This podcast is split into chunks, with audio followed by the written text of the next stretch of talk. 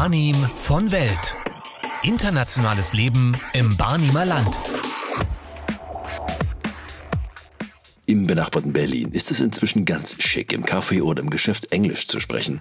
Das geht oft gar nicht anders, da inzwischen viele Amerikaner, die in Berlin leben, naja, wenig bis gar kein Deutsch sprechen und das auch nicht wirklich vorhaben zu lernen. Warum auch? Vielen Berlinern gefällt das. So können sie ihr Englisch verbessern und das mit Muttersprachlern. Im Barnim, da ticken Uhren noch ein wenig anders. Wir stellen Ihnen heute einen US-Amerikaner vor, der sehr wohl Deutsch spricht und auch die Geschichte, wie er nach Eberswalde kam, die gibt's mit dazu. My name is Kevin Byler. I'm a US citizen and I work since uh, almost eight years now at the University for Sustainable Development in Eberswalde. Ja, mein Name ist Kevin Byler. Ich bin amerikanischer Staatsbürger aus den USA und arbeite ich seit äh, fast acht Jahren in Eberswalde an der Hochschule für nachhaltige Entwicklung.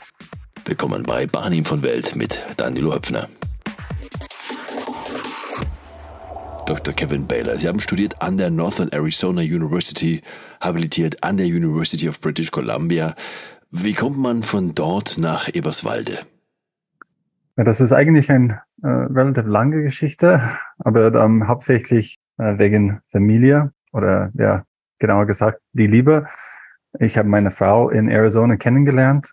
Äh, sie war dort für ein Jahr mit dem DID in Austauschprogramm als Bachelor und ähm, von dort sind wir zusammen nach Kanada äh, für unsere Promovierung äh, zusammengereist und haben dann in Kanada studiert, in Westen Kanada.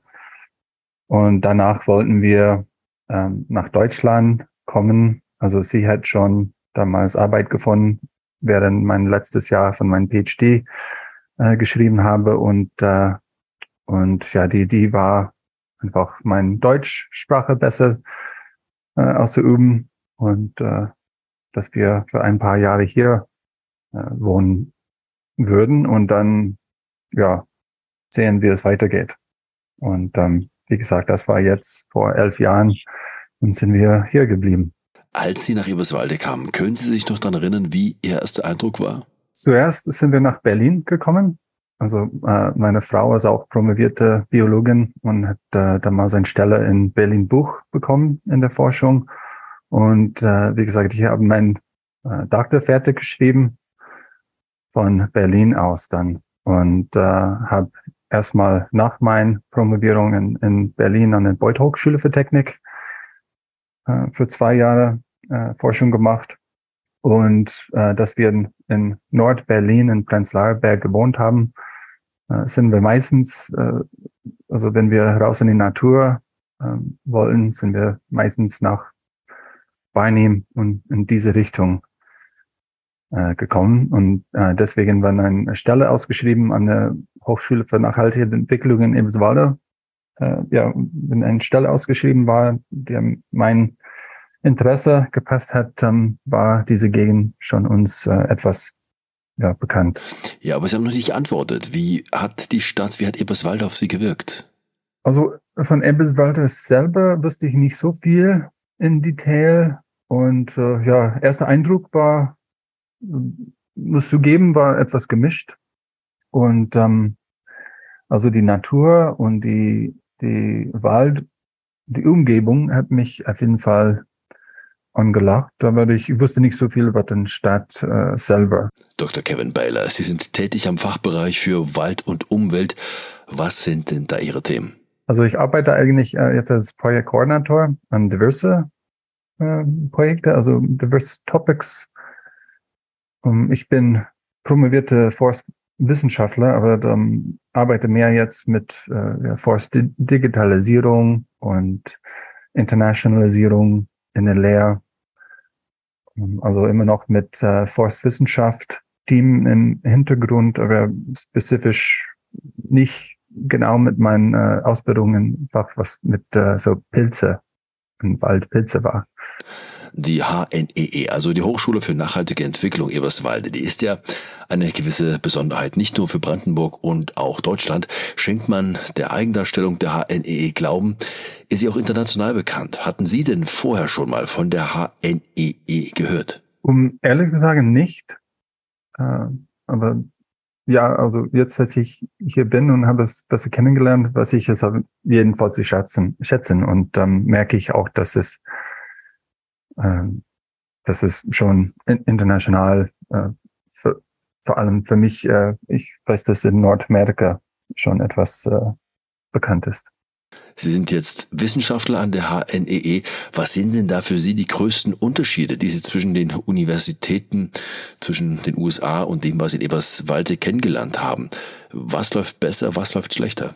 Hm, das ist äh, ja schwer zu vergleichen, weil ähm, ganz andere System, ganz andere Skala. Also ähm, ich, ich bin in äh, etwas größere Universitäten ausgebildet. Eberswalde ist relativ klein eine Fachhochschule und ähm, ja, mit gewisse Vorteilen, Nachteilen auf, auf beide Seiten.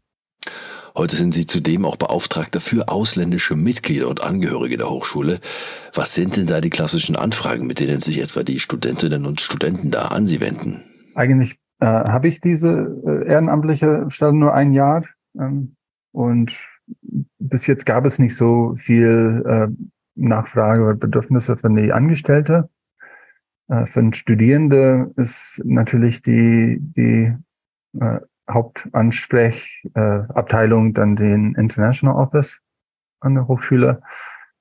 Aber ich bin ähm, immer so ein ja, zweite Paar Ohren dabei, äh, um, um ja einfach eine Schnittstelle zwischen äh, dem Präsidenten, die ähm, International Office und verschiedene Abteilungen und so und auch mit äh, Netzwerk für Diversität und Vielfalt und äh, Antidiskriminierung und so. Also diese verschiedenen Netzwerke und so. Ähm, na, meine Funktion ist, ist irgendwie ja so eine Schnittstelle zwischen äh, die verschiedenen Parteien. Es ist oft einfach eine Frage, die ähm, Austausch von Erfahrungen und so. Ähm, mir ist kein äh, wirklich schlechte ähm, Falle äh, erkannt. Also ich, ich kenne kein Probleme sozusagen. Es ist mehr äh, einfach, ja, um Leute zu sensibilisieren und, ähm, mit dem Prozess für Internationalisierung teilzunehmen und meinen äh, Beitrag zu bringen von äh, dieser Perspektive als internationale Angestellte selber. Gerade im urbanen Raum ist der Englisch oder besser Englisch von Native Speakern sehr beliebt, weil die Deutschen so ihr Englisch live trainieren können. Viele Gespräche finden da auf Englisch statt. Wie erleben Sie das denn in Eberswalde? Innerhalb der Hochschule ist es auf jeden Fall, ähm, kann man ganz gut äh, mit Englisch ähm, zurechtkommen. Im Eberswalde ja, mal so, mal so. Also nicht alle ähm, sprechen Englisch oder vertrauen sich, äh, Englisch zu auszuüben. Aber äh, ja, in, innerhalb der Hochschule ist es auf jeden Fall ähm, wird im, immer mehr Infrastruktur oder Unterstützungsformular äh, ja, und so mit äh, Englisch als zweiter Sprache zur Verfügung gestellt und ähm, wird immer einfacher für Englischsprecher, ähm, da zu studieren und ähm, zurückzukommen. Was bedeutet Ihnen der Barnim? Was bedeutet Ihnen Eberswalde? Schon, sozusagen. Also äh, ich sehe das auf jeden Fall. Jetzt ist mein äh, nicht nur Wohnort, Ort, sondern habe mein äh, ja, Hobbys und ja wohne hier gern. Ähm, also was, äh, wie sehe ich den Barnim? Also Ebbeswalde für mich, äh, ja, nach dem Namen Waldstadt und so sehe ich schon passend.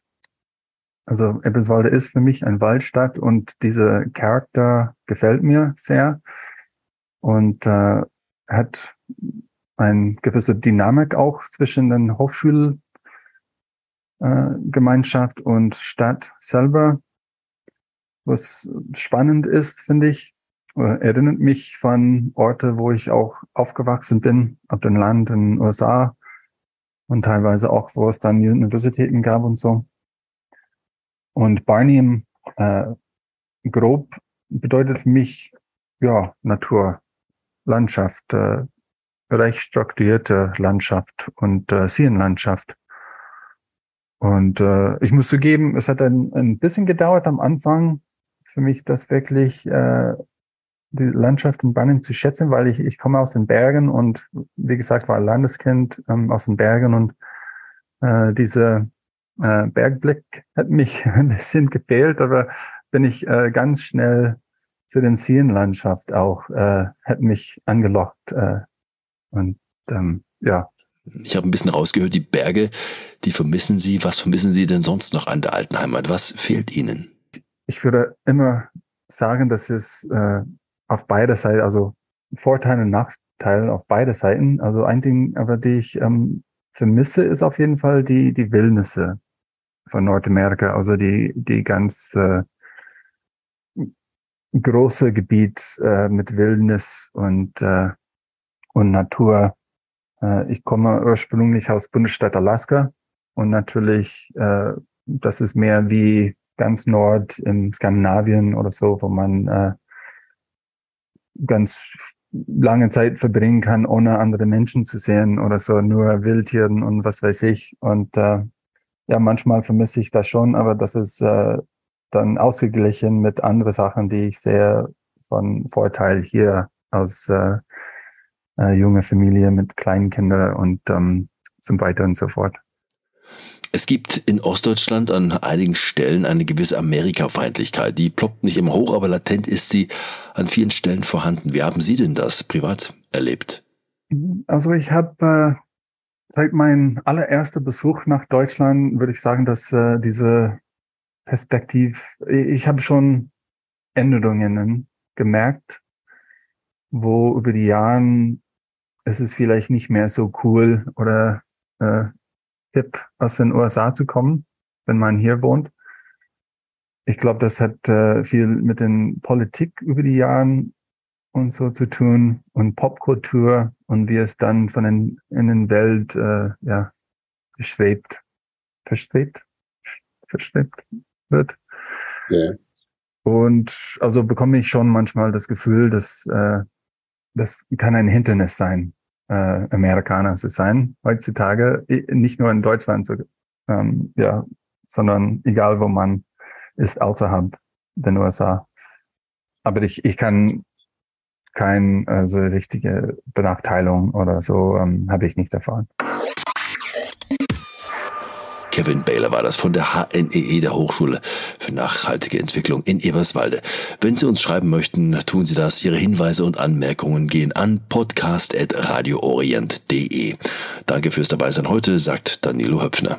Barnim von Welt. Internationales Leben im Barnimer Land. Jeden Monat neu auf Radio Orient. Und überall dort, wo es Podcasts gibt.